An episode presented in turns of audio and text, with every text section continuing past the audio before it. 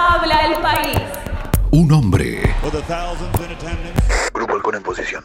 Listo para entrar. Grupo Delta. ¿Listo? and the millions watching around the world. Afirmativo. El presidente de los 40 millones de argentinos. From the capital city of the United States of America, Mil caras. Recuerden, el objetivo es Arsenio Lupin. Y un solo rato para hablar. Here they are with their newest hit record. Are you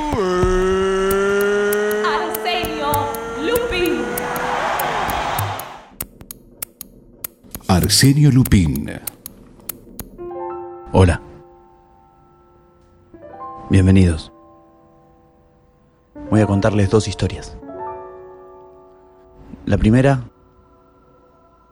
es sobre una disciplina moderna que acá llegó a través de YouTube, que ya no es un deporte, no es un arte, es un estilo de vida.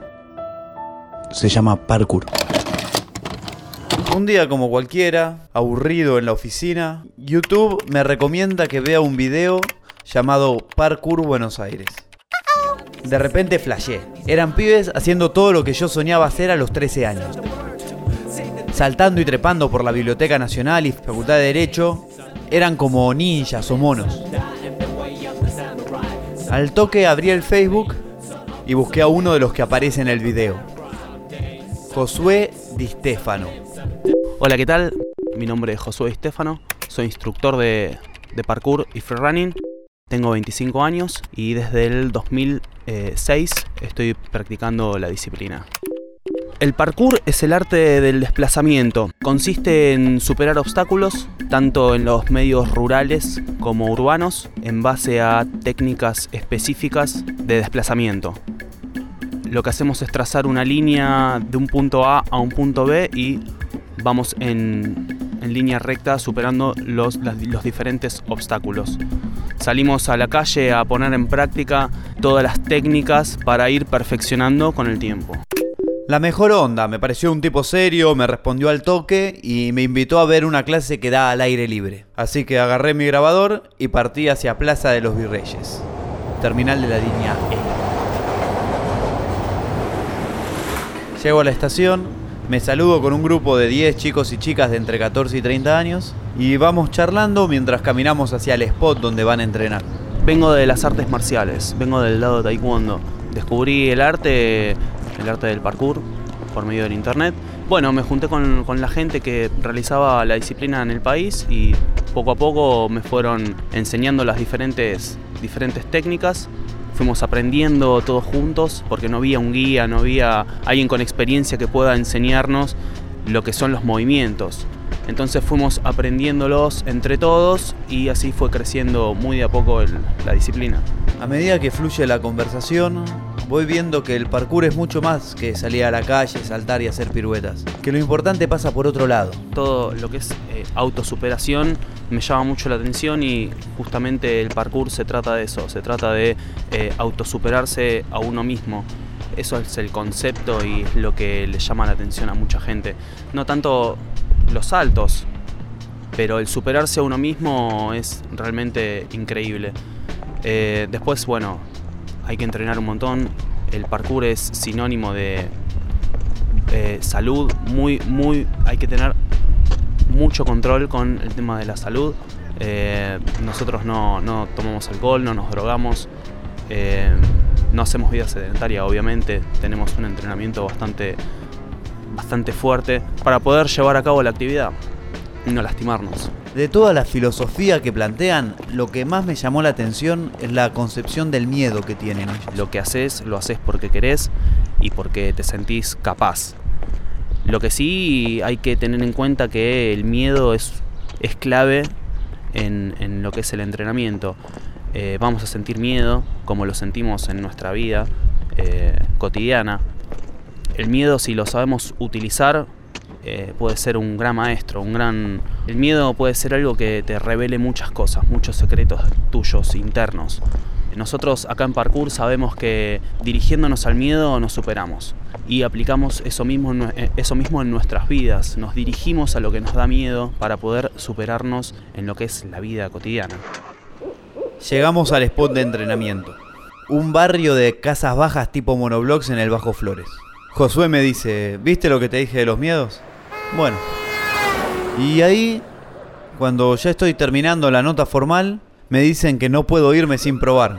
Así que con la ropa de la oficina salí a saltar. Es muy productivo entrenar con alguien, es muy productivo entrenar en grupo porque eh, te alientan.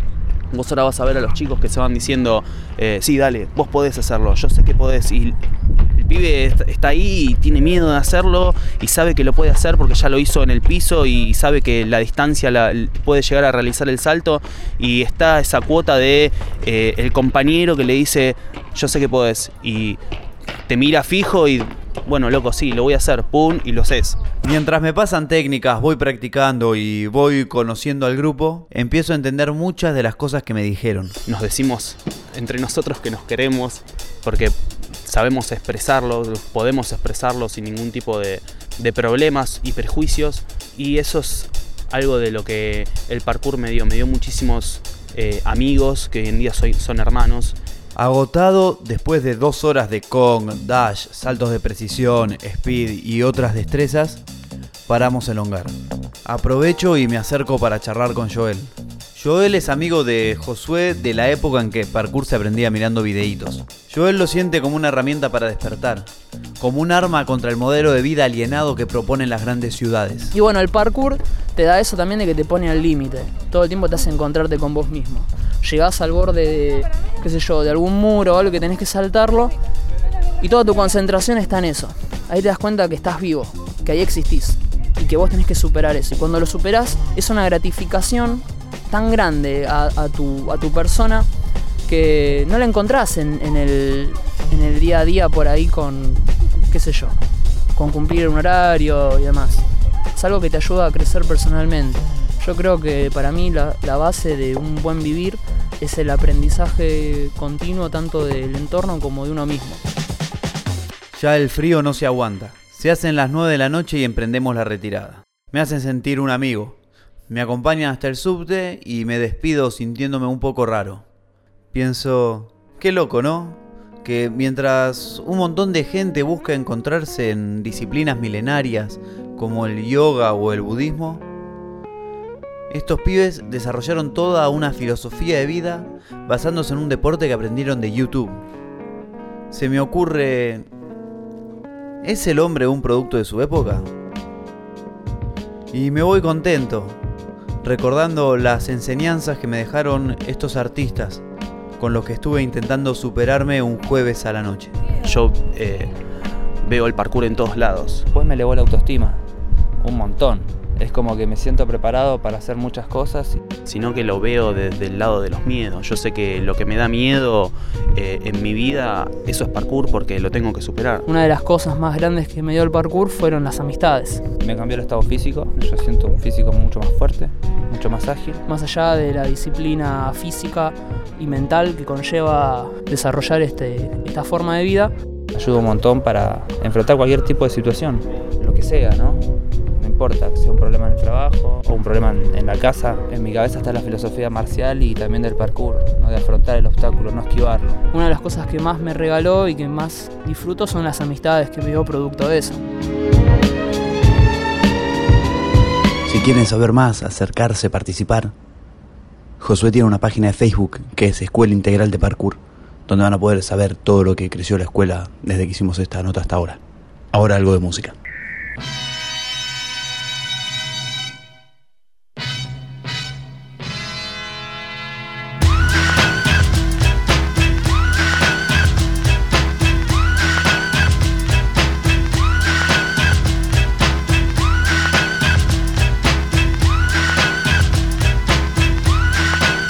Las mil caras de Arsenio Lupín.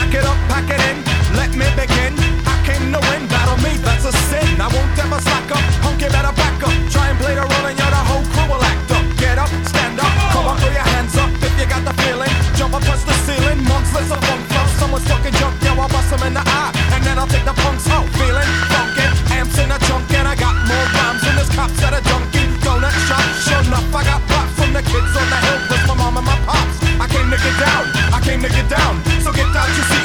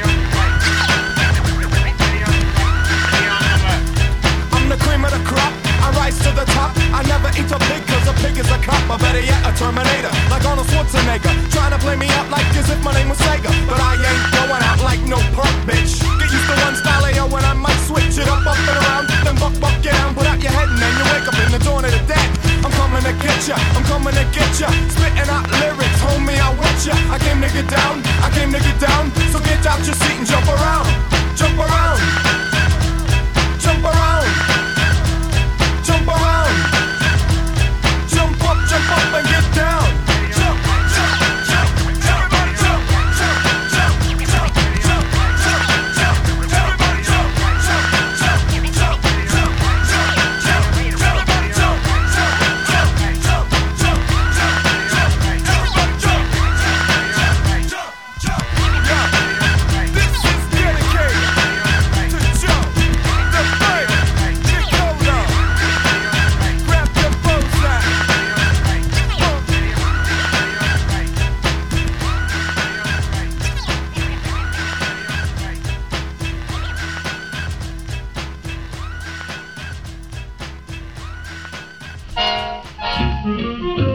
Este programa tiene una página de Facebook a través de la cual podés descargar programas ya emitidos,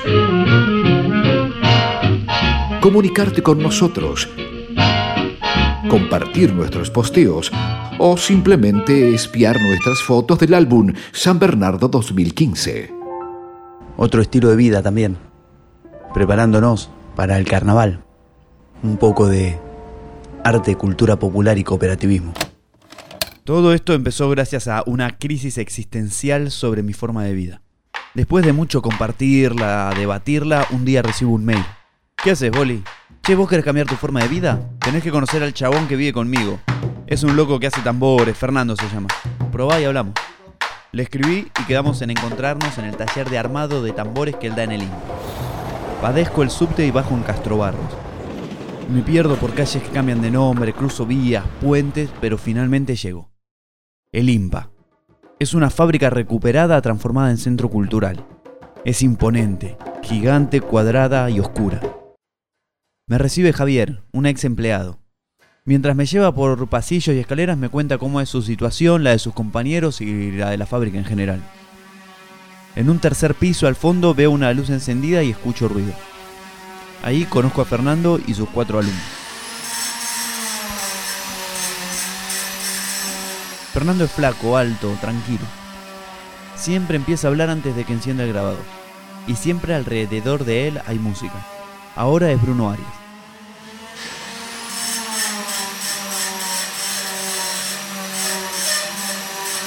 El taller es un típico taller.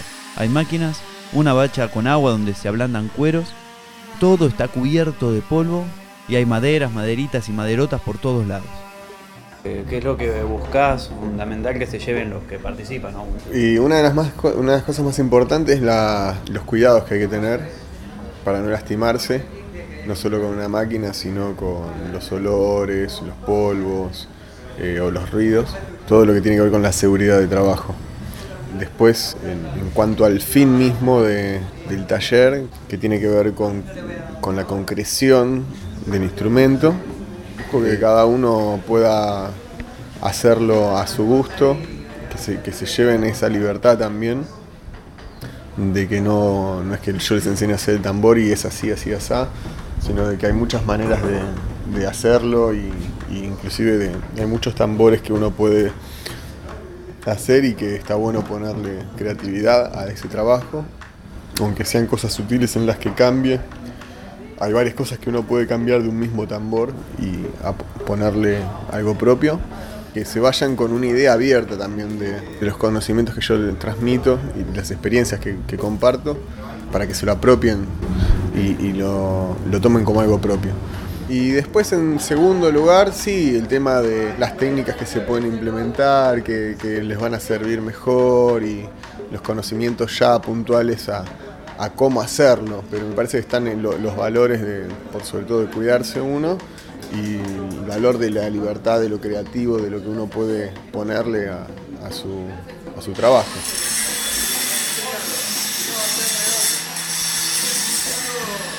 Todas las maderas que integran el tambor son las duelas, los aros que comprimen o que sujetan esa madera, además de la cola, se llaman flejes, hay cuatro flejes por tambor de candombe.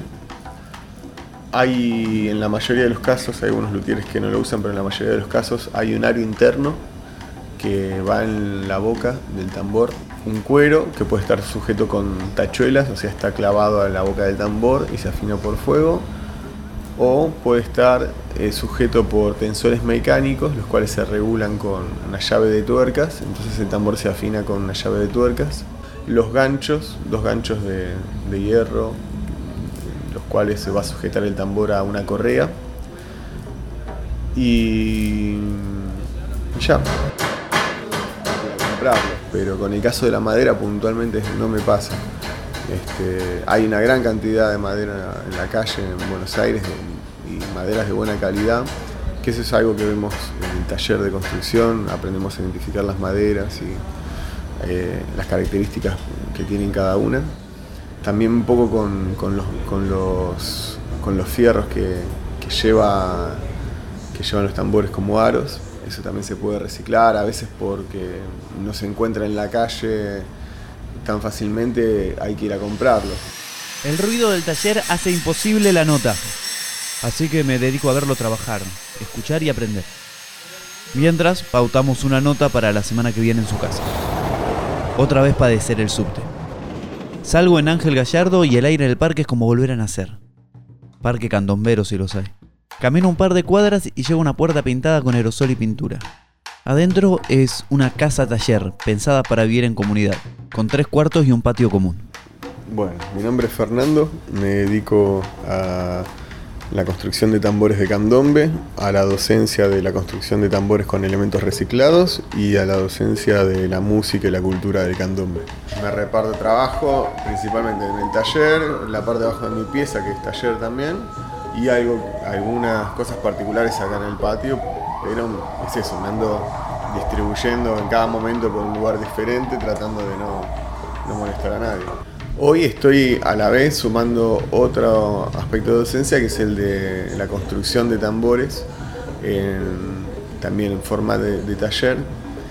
Y, y de esa manera es como logro tal vez uno de los objetivos más interesantes que me planteé, que es este, trabajar en relación, sin relación de dependencia, de manera independiente.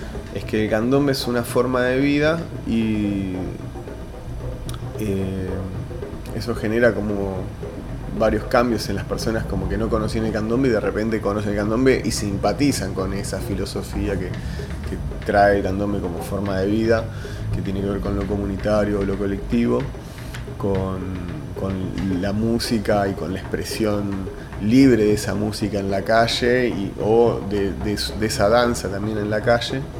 Entonces con la libertad que, que manifiesta el candombe en sí mismo. Atrás es toda una forma de vida que, que lo que es- en lo que se puede resumir es que es familia.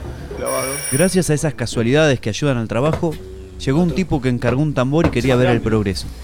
Eh, sí, pero apenitas. Cuando le haga las uniones, que eso no está hecho. Está presentada nada más. Va a quedar del mismo tamaño. ¿Está? Sí, perfecto. ¿Cuánto está en un mes? Así no sé, ¿no? Como mucho. ¿Ustedes eh, tocan en el mismo grupo? No, él me enseñó a mí hace unos años. Sí, tocamos juntos hace un par de años. Tocamos juntos, sí, tocamos juntos bastante. Ahora tocamos de vez en cuando, los veranos, por ahí. Bueno, alguna juntada de... Después, cuando el otro que vive en esa casa llegó, también candombero, pudieron sacar los tambores y hacerme una demostración. Sí, pues son tres tambores. El chico, el repique y el piano. Tres se arma el ritmo. Si falta uno, no se, no se arma. Y una vez que se juntan los tres tambores no pueden parar.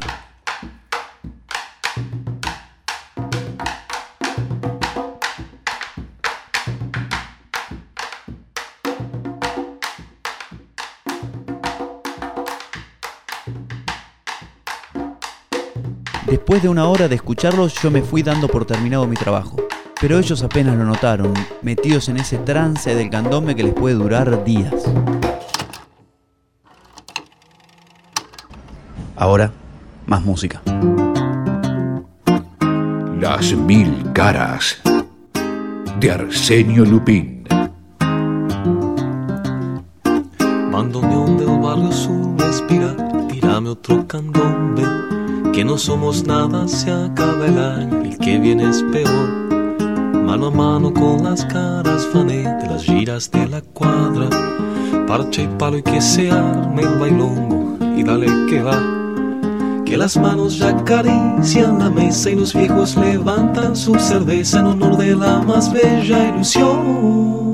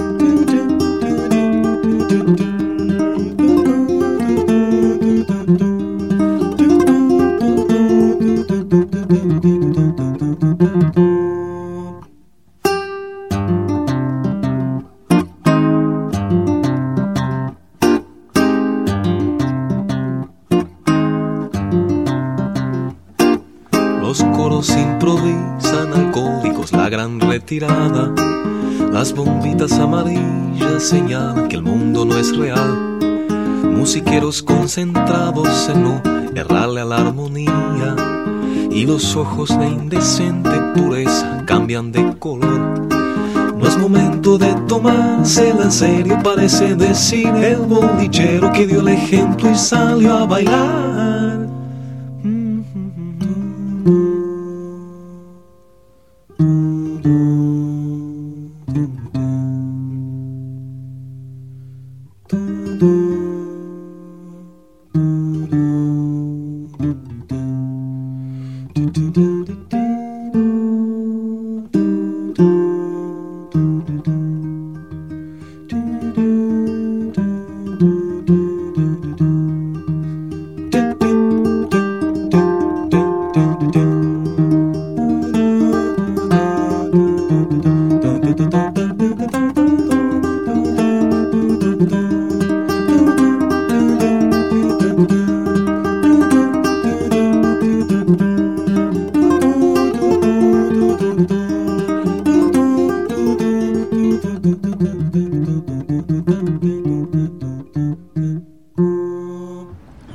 Que tenemos un mail que es arseñolupinradio.gmail.com Nos pueden escribir cuando quieran, para lo que quieran. También está nuestro SoundCloud, Las Mil Caras de Arsenio Lupin, donde pueden encontrar todos los programas que hicimos en esta segunda temporada.